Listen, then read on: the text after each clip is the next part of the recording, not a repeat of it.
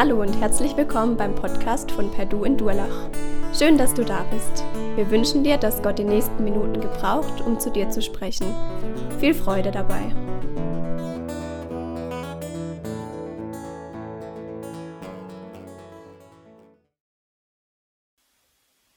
Ich bin froh, dass ich heute Morgen hier sein kann und das sage ich nicht einfach so, sondern ich bin wirklich froh, dass ich hier sein kann. Am Freitagabend hatte ich so eine halbe, dreiviertel Stunde, wo ich dachte, ich kann nicht hier sein.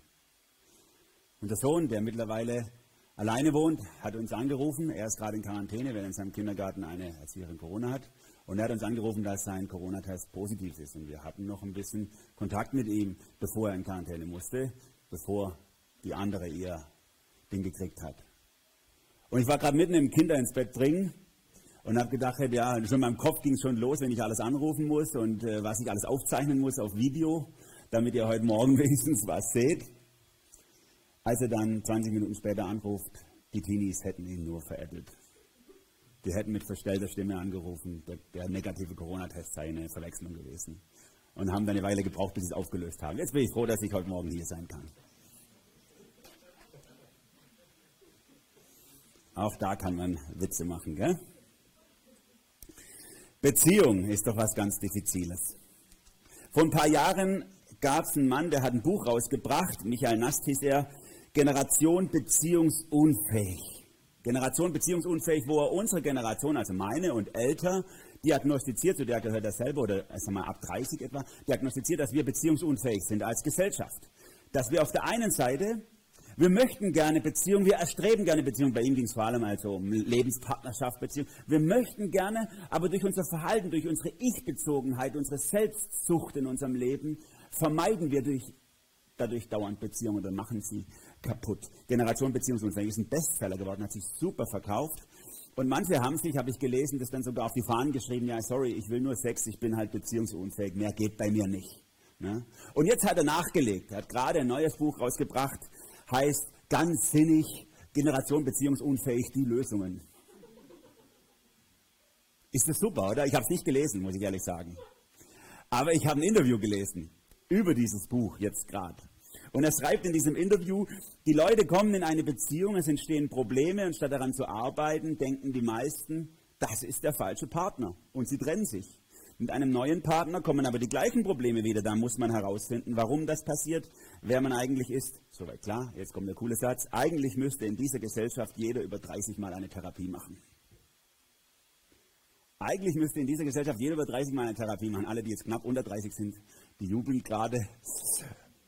Wir machen sechs Wochen lang Therapie. Und zwar die beste Therapie. Die Therapie am offenen Wort Gottes. Die Bibel ist so ein cooles Therapiebuch für Beziehungen.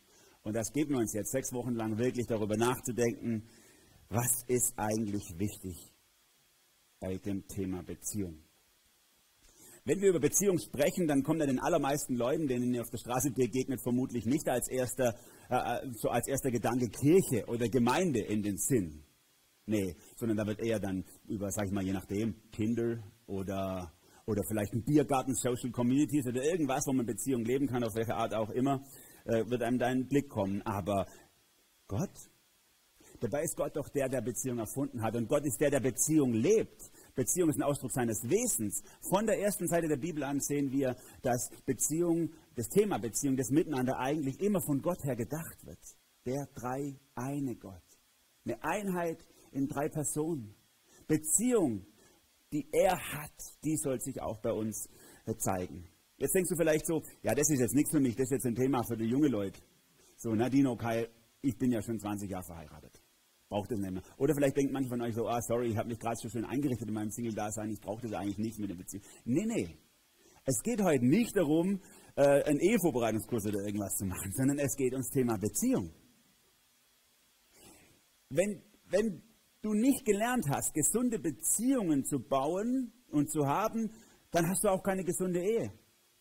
Wenn du nicht gelernt hast, gesunde Beziehungen zu bauen, dann kannst du auch kein gesundes Single-Leben führen. Gesunde Beziehung ist die Grundlage für unser Dasein, für unser Leben. Wir alle, egal in welchem Stand ihr seid, ob ihr 15, 50 oder noch älter seid, wir müssen lernen, wie funktioniert es eigentlich mit dem Thema Beziehung. Und da ist das erste, Beziehung fängt bei Gott an, das ist so wichtig zu, zu sehen. Daher kommt alles. Weil Gott uns Beziehung geschenkt hat. Gott macht den Menschen am Anfang im Garten Eden, er macht Adam und das Erste, was er dazu macht, ist die Eva, ein Gegenüber für eine Beziehung. Und das, was wir dann als nächstes lesen, ist, dass Gott jeden Nachmittag vorbeikommt zum Kaffee trinken bei den beiden. Und die miteinander so den Sonnenuntergang genießen und Beziehung haben, eine Freundschaft pflegen. Und dass Gott ihnen quasi by the way beibringt, wie funktioniert es eigentlich mit dem Thema Beziehung. Wenn wir da mal gucken, ich habe nochmal den hebräischen Text angeguckt von ähm, 1. Mose 3, Vers 8, Gott wandelte nach seiner Gewohnheit im Garten. Ein, ein Wort, wo, wo eigentlich ausdrückt im Hebräischen eine Freundschaft. Gott hat eine Freundschaft mit den Menschen. So cool. Und die Menschen hatten, wie es bei der Freundschaft ist, auch den, die Wahlfreiheit, ob sie diese Freundschaft eben auch pflegen möchten. Und sie haben den Weg gewählt weg von Gott. Und das ist der Anfang unserer Beziehungsprobleme geworden. Weg von Gott. Und seitdem sind jeder von uns, wir alle sind in diesen Entscheidungen drin. Wir müssen entscheiden, beziehungsfähig oder beziehungsunfähig. Und ich habe mal so vier grundsätzliche Entscheidungen mitgebracht heute Morgen, wo ihr euch selber drin finden könnt und wo ihr selber auch ein Ja oder wie auch immer dazu finden dürft und vielleicht am Ende dieser Predigt äh, einstimmen und sagt, jawohl, ich entscheide mich dafür. Ich nenne es mal kurz, bevor wir die einzelnen Sachen angucken. Die erste Entscheidung ist Handbuch oder Try and Arrow. Die zweite Entscheidung, die wir zu treffen haben, ist Freundschaft oder Lucky Luke Style. Die dritte Entscheidung, die du zu treffen hast, ist Fokus oder Fake. Und die vierte ist gemeinsam oder einsam. Diese drei, vier Sachen möchte ich mit euch durchgehen. Lass uns mal das erste angucken. Handbuch statt Try and Arrow ist die erste Entscheidung, die wir zu treffen haben. Handbuch oder Try and Arrow. Es gibt ja auch äh, bei uns junge Christen, die denken, dass das mit, einem, mit dem Finden von einem Lebenspartner ganz einfach funktioniert. Als Christ beten wir einfach. Wir beten, sagen, Herr, bring mir den richtigen Weg, dann stolper ich drüber, dann finde ich ihn, heiraten einfach. Und dann wundert sie sich nach einer Weile, warum das eigentlich gar nicht so gut passiert. Und gar nicht gut klappt auch. Ist so ähnlich wie unser Sohn, der jetzt in einer eigenen Wohnung lebt. Der hat von uns so ein wunderbares ähm, äh, Allrounder-Gerät gekriegt zum Einzug. Also das ist Mikrowelle, Backofen, Herd, äh, Nudeltopf und alles in einem. Ich weiß nicht, wie es funktioniert, aber es ist ein Wunderding. Und es steht in seinem Zimmer, ich weiß nicht, ob er es benutzt hat die letzten vier Wochen, aber es steht auf jeden Fall gut da. Und wenn er das jetzt quasi benutzen will, hat er zwei Möglichkeiten. Entweder er probiert es einfach aus oder er guckt mal, wie so ein Ding funktioniert, weil wir haben alle so ein Ding noch nie benutzt. Es macht Sinn, in so einem Fall das Handbuch zu lesen vorher oder zumindest mal ein YouTube-Erklärvideo zu gucken dafür, oder? Wie viele Leute starten in eine Beziehung und haben keine Ahnung von gar nichts? Sagen so, ja, wird schon klappen und wenn nicht, dann habe ich halt einen zweiten oder dritten oder vierten oder fünften oder sechsten Versuch. Nein, lest das Handbuch. Das ist das, was ich dir die erste Entscheidung mitgeben möchte heute Morgen. Ein Blick in die Bibel hilft so viel. Die Bibel ist das Handbuch Gottes für unsere Beziehungen in unserem Leben. Da sehen wir, wie Gott selber Beziehungswesen ist wie, der, wie, wie das beschrieben wird, die Beziehung zwischen Gott, also mit sich selber. Der Vater liebt den Sohn, der Sohn ordnet sich dem Vater und der, der Sohn verherrlicht den Vater, der Vater verherrlicht den Sohn, der Heilige Geist verherrlicht den Vater und der Sohn kann nichts tun ohne den Vater und, und, und, und. Ganz viele, ganz viele äh, Beispiele für Beziehungen innerhalb der Dreieinigkeit. Wenn wir wenn wir das mal studieren, ich habe das mal gemacht, ich, ich lese immer Bibel einmal durch und dann nehme ich eine neue und fange wieder an, nach einem anderen System zu markieren in meiner Bibel. Und einmal habe ich es gemacht, nur alle Aussagen über Gott unterstrichen. Das dauert dann meistens so zwei Jahre oder ein bisschen länger, bis ich durch bin. Und, und das war echt interessant zu sehen, was über Gott gesagt wird. Das, das, das beschreibt uns so eine intakte, so eine liebevolle, so eine empathische, so eine für den anderen denkende Beziehung, äh, äh, ähm, zeigt uns die auf, die Gott hat in sich selber. Ganz harmonisch. Und aus diesem Wesen Gottes leitet sich alles ab, was wir an Beziehungstipps, sage ich mal, in der Bibel kriegen. Die Bibel ist kein Ethikbuch. Da geht es nicht darum, macht es, lasst es, macht es, lasst es, sondern da geht es darum, hey, so ist Gott. Wie wär's? Das spiegelt Gott wieder, wenn du so machst, das spiegelt Gott nicht wieder, wenn du so machst. Nehmen wir mal das Thema Ehe, die klassischste Beziehung bei uns zumindest zwischen Mann und Frau. Epheser 5 beschreibt Paulus ganz lang, äh, wie Männer und Frauen und wie der und wie die und so und äh, wie sie verhalten sollen miteinander in der Ehe. Und dann kommt er zum Schluss in Vers 32 und sagt, Epheser 5, Vers 32, ich bin überzeugt, dass hier von Christus und der Gemeinde die Rede ist. Ich bin überzeugt, dass hier von Christus. Ehe ist im tiefsten ein geistliches Bild. Wir werden noch draufkommen auf Ehe. ein geistliches Bild für Jesus und ich meine, was, es leitet sich aus Gottes Wesen ab wie wir als Männer und Frauen miteinander kommen, äh, umgehen. was ist die Grundlage für Beziehungen? Ja, klar sagen wir, das kann auch Hollywood. Liebe ist die Grundlage. Aber was für eine Liebe? Auch da hat die Bibel was dazu zu sagen. 1. Johannes 4, Vers 19. Lasst uns lieben, denn er hat uns zuerst geliebt. Ah, wir lieben uns, weil Jesus uns geliebt hat. Ist eine geistliche Widerspiegelung. Es fängt alles mit Gott an. Ja, und was für eine Art von Liebe, diese Art von Liebe, die Jesus, äh, die, die, die Paulus beschreibt in 1. Korinther 30, die ist unmöglich. Wie kann ich denn so eine Liebe leben? Auch da sagt die Bibel was dazu in Römer 5, Vers 5, denn die Liebe Gottes ist ausgegossen in unsere Herzen durch den Heiligen Geist, der uns gegeben ist. Alles fängt mit Gott an. Alle unsere Beziehungen fängt mit Gott an. Unsere Beziehungsfähigkeit fängt mit Gott an. Und deswegen ist es eine wichtige Entscheidung, die wir zu treffen haben. Schaue ich ins Handbuch oder mache ich Klein Error? Deine Entscheidung. Und ich sage mal die andere Seite. Manche verletzen diese Prinzipien und sagen so, also weil sie vielleicht gar nichts kennen vom Handbuch, aber es gibt genug Christen, die es auch so machen. Die sagen, weiß zwar, dass in der Bibel das steht, ich glaube schon, das steht drin, man soll nicht miteinander schlafen, bevor man heiratet, aber es ist halt passiert und es macht auch so viel Spaß. Machen wir einfach. Und dann wundern sie sich, nachher geht die Beziehung auseinander. Und das habe ich oft genug auch in unseren Kreisen erlebt. Dann geht die Beziehung auseinander, dann trifft man einen anderen und dann kommst du in den Jugendkreis und da hockt einer, mit der du gepennt hast und da und so. Und dann ist oh nein, die wieder, wie oh. Und die ganze Problematik fängt an. Du hast nur Schwierigkeiten im Umgang miteinander und Verletzungen. Oder ein anderes Thema. Die Bibel sagt, hey, wenn du, wenn du verheiratet bist, dann sei auch sexuell deinem Mann, deiner Frau treu. Und die sagen, ja, grundsätzlich schon, aber wenn halt jetzt gerade das passiert ist und so, und dann, und dann habe ich Familien, die können nicht mehr. Da, da brechen ganze Verwandtschaften aus, auseinander, weil er mit der besten Freundin von ihr und sie mit dem Arbeitskollegen von ihnen, und am Schluss ist alles im Eimer. Und hier zu sehen, hey, die Bibel ist hier kein Ethikbuch, die sagt nicht, darfst du, darfst du nicht. Die Bibel sagt, hey, so hat Gott sich gedacht, das spiegelt sein Wesen wieder. Ordnung, Schönheit, Liebe, Füreinander. Und das ist Chaos. Das ist Durcheinander. Oder nehmen wir das Thema Bitterkeit. Wie viele von uns tragen anderen Leuten was nach in der Beziehung? Gehen wir mal weg von dem Thema Sex, weil das sind die Christen ja sonst immer gleich abgestempelt, wenn wir dazu was sagen müssen. Nehmen wir das Thema Bitterkeit, oder? Wie viele sitzen vielleicht auch hier, die haben irgendeine unvergebene Bitterkeit im Herzen gegenüber jemand. Da hat jemand was gesagt über dich und das kannst du dem nie verzeihen oder was getan oder ausgenutzt, ja egal. Und da sagt die Bibel, hey, lass die Sonne nicht untergehen über deinem Zorn, oder? Die Sonne, das ist ein Bild für Jesus. Hey, lass Jesus nicht untergehen. Und das ist natürlich auch ein Bild für die Nacht. Hey, geh nicht in die Nacht mit dem Zorn im Herzen. Vergib. Bester Tipp. Warum? Weil Gott uns vergibt. Und dann machen wir das nicht und dann wundern wir uns, warum so viel Chaos reinkommt. Oder das Thema Dienen in Beziehungen, sagt die Bibel, dient einander, so wie Jesus uns gedient hat, oder? Und dann sitzt du in deiner WG und sagst, warum muss eigentlich ich immer den Abwasch machen? Alle schmeißen nur einen Scheiß dahin und ich darf putzen. Warum habe ich eigentlich immer die Haare aus dem Sieb in der Dusche zu sammeln, was keiner macht außer mir in dieser WG? Na, der Marco macht's für euch. Alles klar. du bist halt ein guter. Das sind die Themen in der Bibel. Und dann sagt, sagt der Herr, nee, so wie Jesus geliebt hat mit der Einstellung, so dient ihr auch einander. Wie sind wir? Wir, wenn ein Freund uns betrügt, dann sagen wir, oder eine Freundin, dann sagen wir, mit ihr will ich nichts mehr zu tun haben, oder? Und die Bibel sagt, wie ist Gott? Sind wir untreu? Ist er doch treu, er kann sich selber nicht verleugnen. So ganz anders. Deswegen alle wichtigen Dinge für das Thema Beziehung fangen beim Schöpfer der Beziehung an, bei Gott. Und deswegen ist die wichtigste Entscheidung, die du treffen musst, Handbuch oder Try and Error. Probiere ich einfach oder blicke ins Handbuch und lerne ich von dem, was Gott mir sagen will. Beziehung darf ein Abbild göttlichen Wesens sein, leitet sich selber von Gott ab. Schau ins Handbuch. Zweite Entscheidung, die du hast. Freundschaft statt Lucky Luke. J.C. Ryle, einem englischsprachigen Raum bekannter Theologe, schreibt, diese Welt ist voller Sorgen, weil sie voller Sünde ist. Sie ist ein dunkler Ort, sie ist ein einsamer Ort, sie ist ein enttäuschender Ort. Der hellste Sonnenstrahl in ihr ist ein Freund.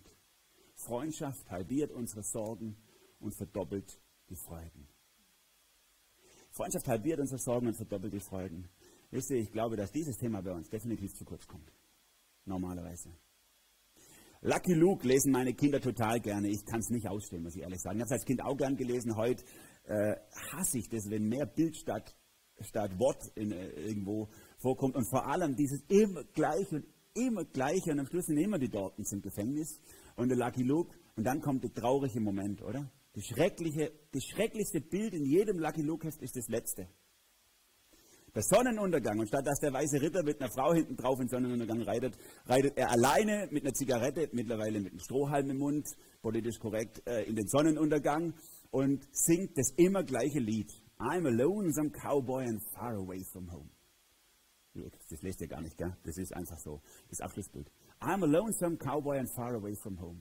Das ist doch so ein trauriger Kerl, oder? Der hat keine Freunde.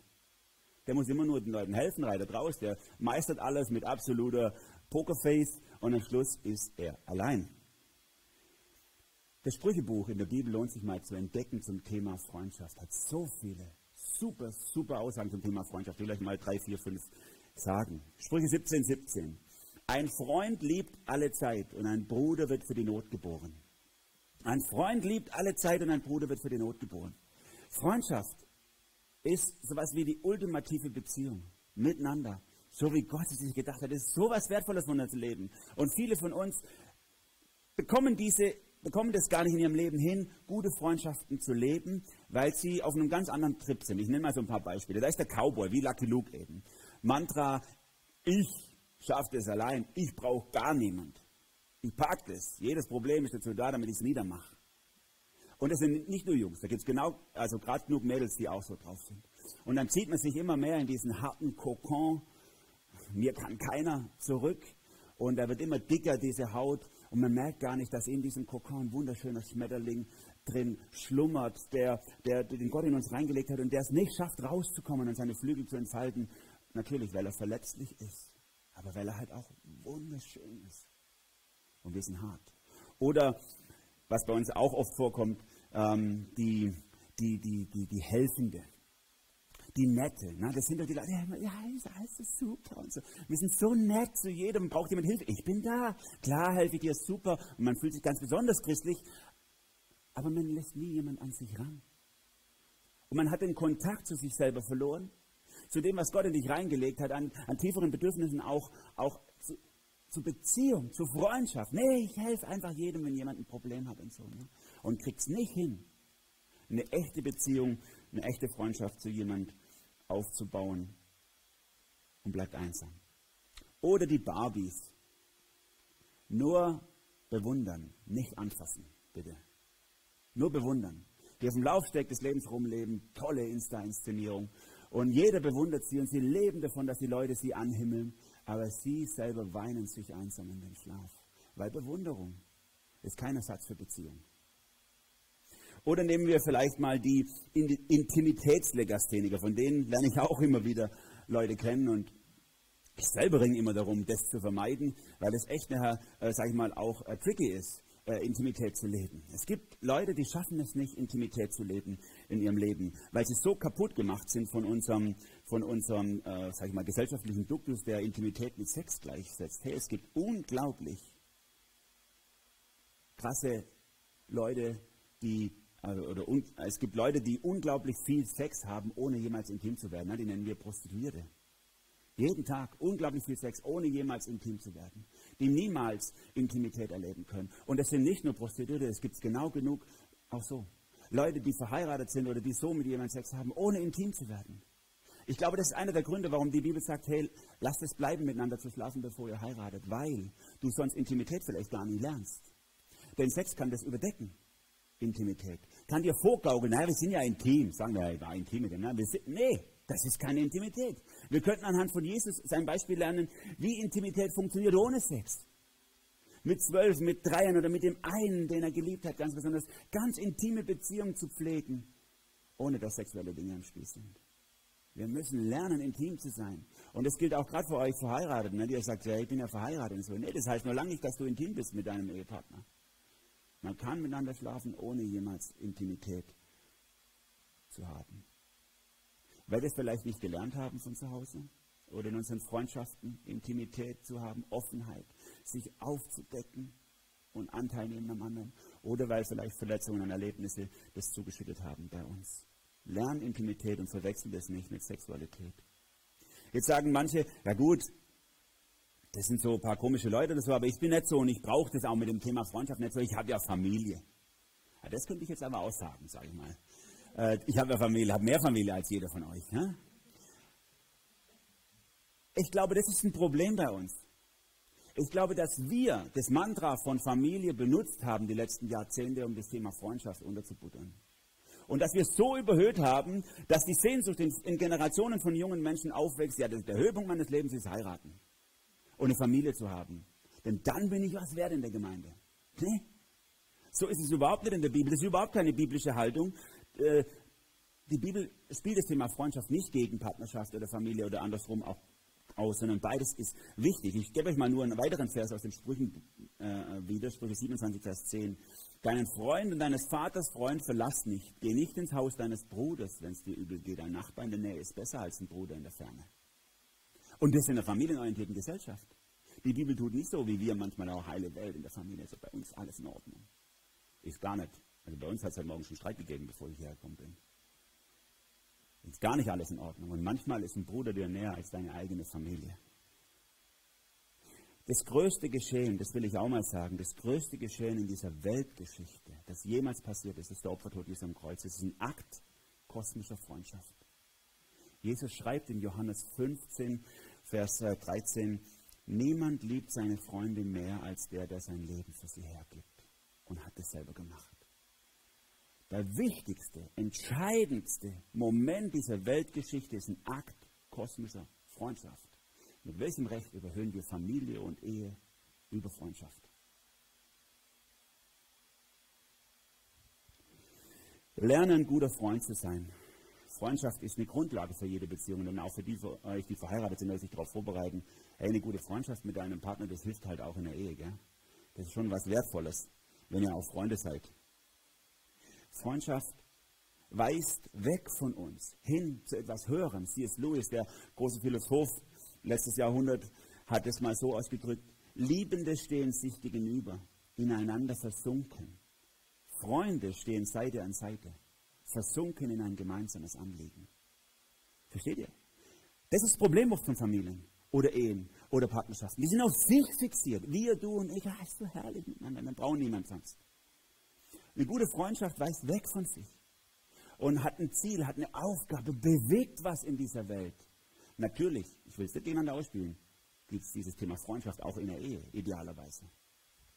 Das ist wunderbar. Aber du brauchst keine Ehe, um ein guter Freund zu werden und dieses Thema zu lernen. Manche sagen zu mir, wenn Leute lang Single sind, dann werden sie immer komischer, weil die nie geheiratet sind. Das stimmt nicht. Ich meine, wir werden zum Thema Single sein noch kommen und es wird hoffentlich dann sich decken mit dem, was ich sage. Aber ich glaube nicht, dass es daran liegt, dass Leute nicht heiraten, wenn sie komisch werden. Es gibt gerade genug Leute, die lang verheiratet sind, auch super komisch sind. sondern es hat was damit zu tun, dass ich aus diesem Ich-Modus nicht rauskomme. Ich komme aus diesem Ich-Modus nicht raus. Manchmal liegt es aber auch daran, dass Familien, und das will ich uns mal ins Stammbuch schreiben, Singles die Freundschaft verwehren, weil sie so mit sich selber beschäftigt sind und sie ja in so einem tollen Status sich befinden, da wo jeder hin will. Und dann das wahre, äh, oder die wahre Schönheit von Freundschaft überhaupt gar nicht erleben und auch nicht anbieten. Tim Keller, Pastor aus New York, hat in einer seiner Predigten mal vier Beispiele genannt für Freundschaft oder vier Dinge, die Freundschaft ausmachen, die ich euch weitergeben will. Er hat es ganz schlau genannt: Constancy, Carefulness, Candor and Counsel. Alles mit C. Das ist so herrlich in Amerika, dass das alles immer passt, zufälligerweise. Auf jeden Fall, wenn wir, aber die Gedanken sind super für uns. Ne? Beständigkeit, Treue, das ist, was das Freundschaft ausmacht. Das können wir lernen und einüben miteinander in einer Freundschaft. Wirklich beständig und treu sein, das hilft dir für jede Beziehung. Sorgfalt oder Achtsamkeit. Das brauchen wir, zu lernen, aufeinander zu achten, für den anderen Verantwortung zu übernehmen, sich einzufühlen, teilzuhaben an dem, wie es ihm geht, ihr geht und so. Das ist so wichtig für unsere, für unsere Freundschaften, dass wir das einüben. Dann Offenheit, dass wir lernen, uns zu öffnen und jemand, der sich öffnet, auch ernst zu nehmen. Es gibt Leute, die monologisieren die ganze Zeit, die reden immer nur von sich, aber gehen nie wirklich tief nehmen nicht Anteil am anderen geben auch nicht wirklich Anteil an ihrem, an ihrem inneren Ergehen, sondern reden immer nur von dem, was sie machen und erledigen und, und, und Kontakte und dies und das. Und das vierte, was er genannt hat hier, Council Rat. Wie cool ist es, wenn Freunde da sind, die dir, die das Recht haben, dich zu, dir zu raten und dir zu sagen, hey, Junge, wie sieht's aus in deinem Leben? Guck mal, was du gerade machst. Und das brauchen wir so sehr. Sprüche 27, Vers 9. Süß ist der Freund, der wohlgemeinten Rat gibt oder noch auf, mehr auf die Spitze getrieben. Sprüche 27, Vers 6. Die Schläge des Freundes meinen es gut, aber die Küsse des Hasses sind trügerisch. Wir brauchen Freunde. Wir müssen Freundschaft einüben. Es ist deine Entscheidung, Freundschaft oder Lucky Luke. Das eine macht beziehungsfähig und das andere unfähig. Damit kommen wir zur dritten Entscheidung. Fokus oder Fake. Fokus oder Fake ist eigentlich ein großer Aufruf an uns, reif zu werden als Menschen, reif zu werden. Es gibt europäische Länder, da verlassen junge Männer im Schnitt mit über 30 das Elternhaus. Ich sage jetzt nicht, welches Land das ist, aber die Deutschen haben in den 70er Jahren am liebsten da Urlaub gemacht, ne, also Stiefelform. Aber ich sage es jetzt nicht. Auf jeden Fall über 30. Das ist ja toll. Damit spart man einen Haufen Geld, bevor man eine eigene Existenz gegründet. Aber ich glaube, dass wenn wir so spät weggehen und unser eigenes Leben beginnen, dass sich damit auch eine Riesengefahr an Infantilismus äh, äh, verbirgt. Dass wir nicht reif werden, dass wir immer unmündig bleiben. Und von der einen Frau, die die Wäsche wascht, zur nächsten Frau, die die Wäsche wascht. Und gar nie lernen, alleine Entscheidungen zu treffen und, und unser Leben zu meistern. Als ich mit 19 von daheim ausgezogen bin zum Studium, 300 Kilometer weg von daheim, war es mir jetzt auch nicht ganz wohl, sage ich schon. Es war jetzt auch nicht super. Ich konnte nicht meine Wäsche meiner Mutter vorbeibringen, kurz mal schon zum Waschen. Ich musste allein zurechtkommen und habe manches auch mehr Try and Error als wirklich super gelernt. Ne? Aber es war so wichtig. Ich habe mich auch darauf gefreut, das Leben in Angriff zu nehmen und selber meine Entscheidungen zu treffen und die Konsequenzen davon tragen zu müssen. Das Leben in Angriff zu nehmen. Warum? Weil Menschen eben nicht wie guter Käse sind. Wisst ihr den Unterschied zwischen Käse und Menschen? Ein guter Käse reift unter der Käseglocke. Wird immer reifer. Menschen vergammeln unter der Käseglocke, die werden nie reif. Wenn du immer unter der Käseglocke deines Elternhauses bleibst, wirst du nie reif, du vergammelst nur. Wir müssen raus. Und das ist nicht einfach nur meine Meinung, sondern ich glaube, dass das von Anfang an Gott in uns als Menschen reingelegt hat. 1. Mose 1, Vers 27 zeigt, wie Gott den Menschen schafft und was er ihm als erstes mitgibt. Gott schuf den Menschen zu seinem Bild, zum Bilde Gottes schuf er ihn und schuf sie als Mann und Frau. Gott segnete sie und sprach zu ihnen, erster Satz an den Menschen.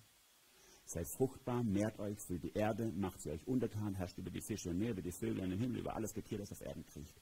Hey, das Erste, was wir gekriegt haben, ist, geh raus, mach was, bau was, erledige was.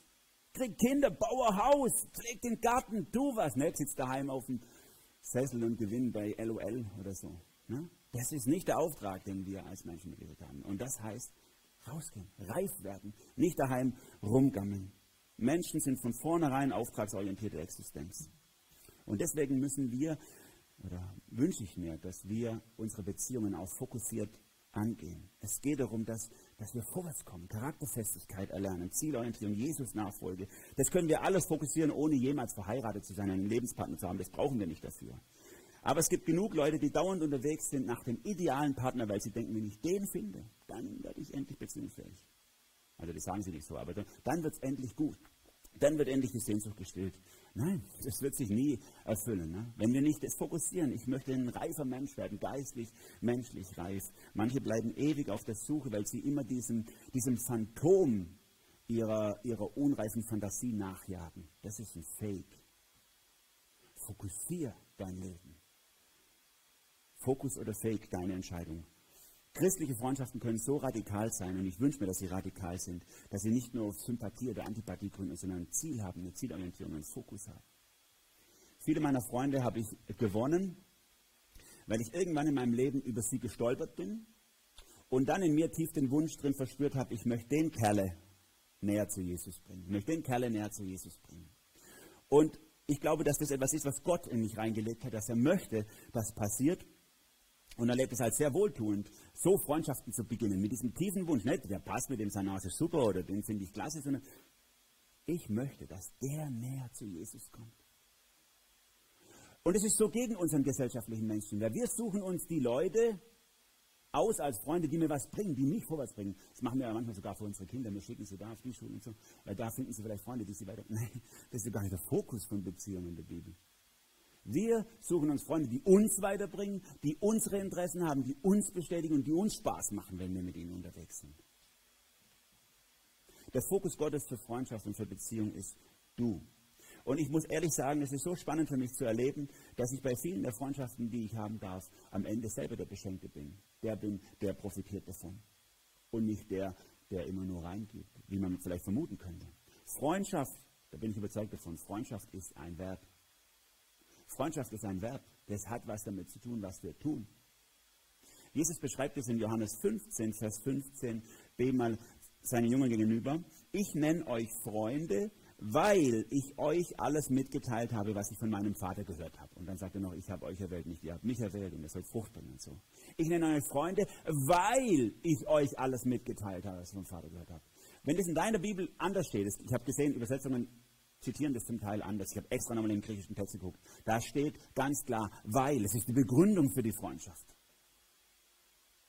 Weil er sie Gott näher bringen möchte, sind es seine Freunde. Das ist doch meine Motivation für Freundschaft. Denk nochmal über deine Freundschaften nach.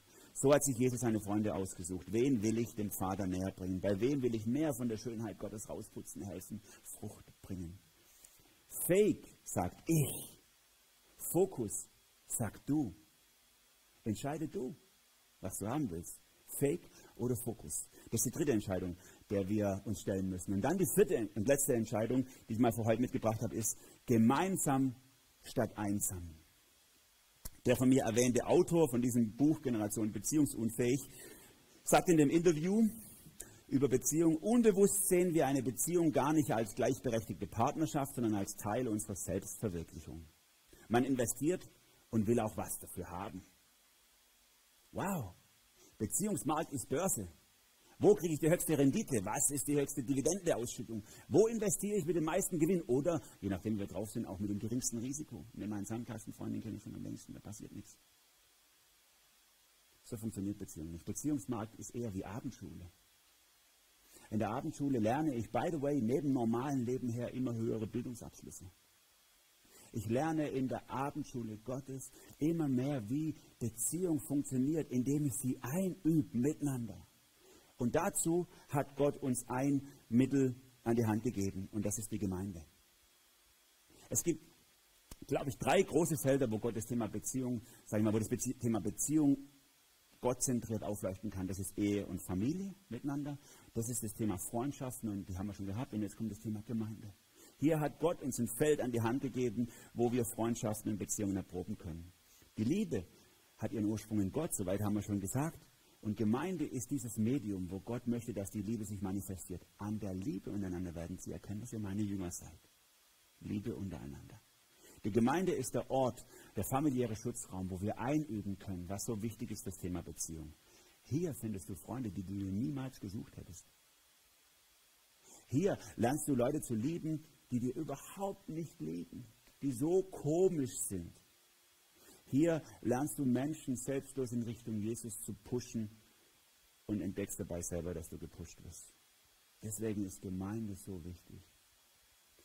Der Hebräerbrief schreibt es in Kapitel 10, Vers 25. Deshalb ist es wichtig, dass wir unseren Zusammenkünften nicht fernbleiben, wie einige sich das angewöhnt haben. Das können wir eigentlich in dieser Zeit geschrieben haben, gell? Sondern dass wir einander ermutigen. Und das umso mehr, als wie ihr selbst feststellen könnt, der Tag näher rückt, in der Herr wiederkommt. Hey, auch in dieser Zeit gewöhnen sich gerade einige an, der Gemeinde fernzubleiben. So einfach, wenn ich einfach die Fernbedienung in der Hand habe und dann auch mal rumzeppen kann, was die anderen so machen und mich dem nicht stellen muss, den echten Beziehungen, den echten Menschen. Die sind so schwierig. Gemeinde ist der familiäre Schutzraum, der Ort, wo Gott möchte, dass wir Beziehung einüben. In einem Schutzraum. Und deswegen, Hebräer 3, 13, ermahnt und ermutigt einander vielmehr Tag für Tag solange dieses heute, von dem die Schrift spricht, noch andauert, damit niemand unter euch sich von der Sünde betrügen lässt und sich dadurch dem Willen Gottes verschließt. Schreibt er die Gemeinden im Stammbuch. Das ist unser Job in der Gemeinde, dass wir voneinander Verantwortung übernehmen. Uns selber helfen. Es gibt genug Leute, es gibt genug Feinde da draußen, die Sünde und was weiß ich was alles, was uns zu Fall bringen will, uns beziehungsunfähig machen will. Hier ist der Ort, wo wir das Gegenbild erlernen. Miteinander. Alleine ist das Leben einfach. Selber entscheiden, selber genießen, selber machen. Gemeinsam wird es anstrengend. Kompromisse, ablegen, zurückstecken und so weiter. Aber eben auch bunter und schöner und vielfältiger. Wie langweilig ist es, wenn, man nur, wenn ein Künstler nur mit einer Farbe malt, oder? Und wie schön ist es, wenn eine Künstlerin, so wie Manuel, seine Frau, wunderschöne Bilder mit 400 Farben malt, die ich selber gar nicht alle benennen kann. Aber ich stehe davor und denke so, wow, so schön. So, so wunderschön. Es zeigt das, die Schönheit des Wesens Gottes. Und das ist wieder, da bin ich wieder am Anfang. Ne? Das ist das Ziel von Beziehung. Die Schönheit des Wesens Gottes zu zeigen. Denn Gott ist Beziehungswesen. Und unsere Beziehungen sollen das widerspiegeln. Es ist deine Entscheidung in Bezug auf Gemeinde. Gemeinsam oder einsam. Und damit komme ich zum Schluss. Der äh, Autor von dem Buch, das ich jetzt schon ein paar Mal zitiert habe, wurde in dem Interview auch eine ganz wichtige Frage gefragt. Wenn die Lösungen existieren, also zum Thema Beziehungsunfähigkeit, und verfügbar sind, warum ist das Problem dann immer noch so präsent in unserer Gesellschaft in Deutschland? Und er antwortet, weil es ein unbequemer Weg ist. Viele haben sich eingerichtet in dieser unerfüllten Sehnsucht nach Liebe. Sich damit auseinanderzusetzen, ist eine jahrelange Arbeit. Es ist viel einfacher zu sagen, ich bin ein Opfer der Umstände. Oh, wie einfach ist es. Oh, meine Mutter war nie lieb zu mir. Mein Vater hat mich immer geschlagen. Ich wurde missbraucht. Mir ist das passiert. Jener ist mir den Weg gelaufen. Der hat mir nicht gepasst. Das war schwierig. Das ist so einfach, die Viktimisierung unserer Bevölkerung voranzutreiben. Die Opferhaltung. Immer sind die anderen schuld. Und es ist viel schwieriger, Verantwortung zu übernehmen für sein eigenes Leben. Und zu sagen, okay, war nicht ideal. Okay, hat Riesenwege getan. Okay, was mir passiert ist, war nicht richtig. Es war schrecklich. Aber ich übernehme Verantwortung und treffe heute Entscheidungen. Heute Entscheidungen, die gut sind, die bibelorientiert sind, die gottzentriert sind. Komm raus aus deiner Opferhaltung und triff mutige Entscheidungen. Und das möchten wir mal einüben miteinander. Ich habe diese vier Entscheidungen, die ich denke, die wichtig und zentral sind für Beziehungen, euch mal vor Augen gemalt. Und wenn du diese Entscheidung treffen möchtest, wenn eine dieser Entscheidungen deine Entscheidung für heute Morgen ist, dann darfst du sie laut sagen.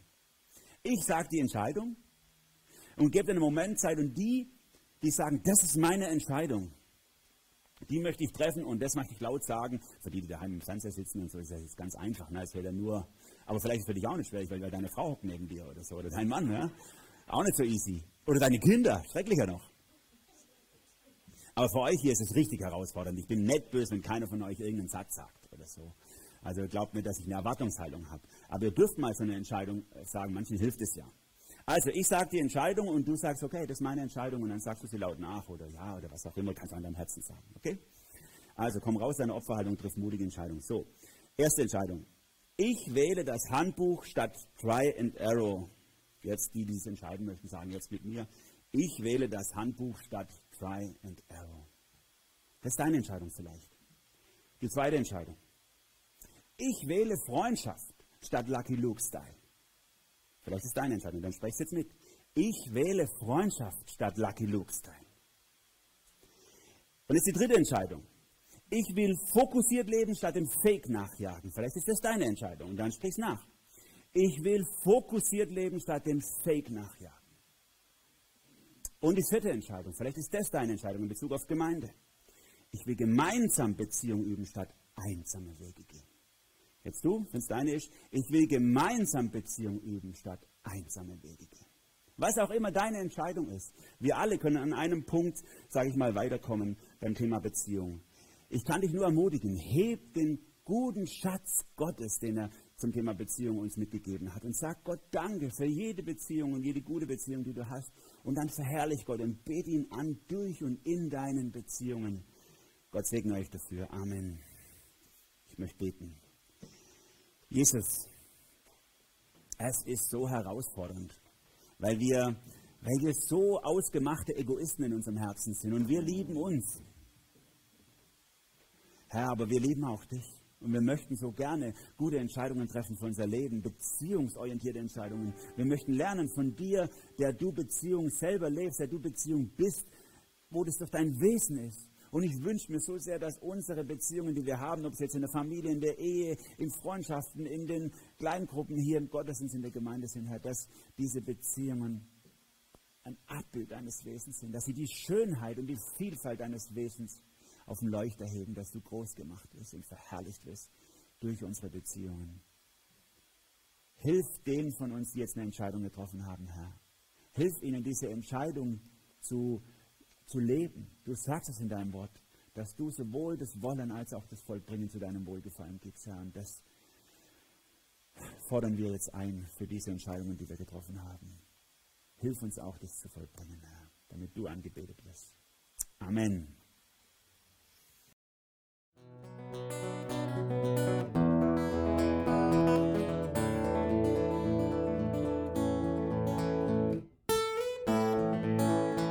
Wir hoffen, der Podcast hat dir weitergeholfen.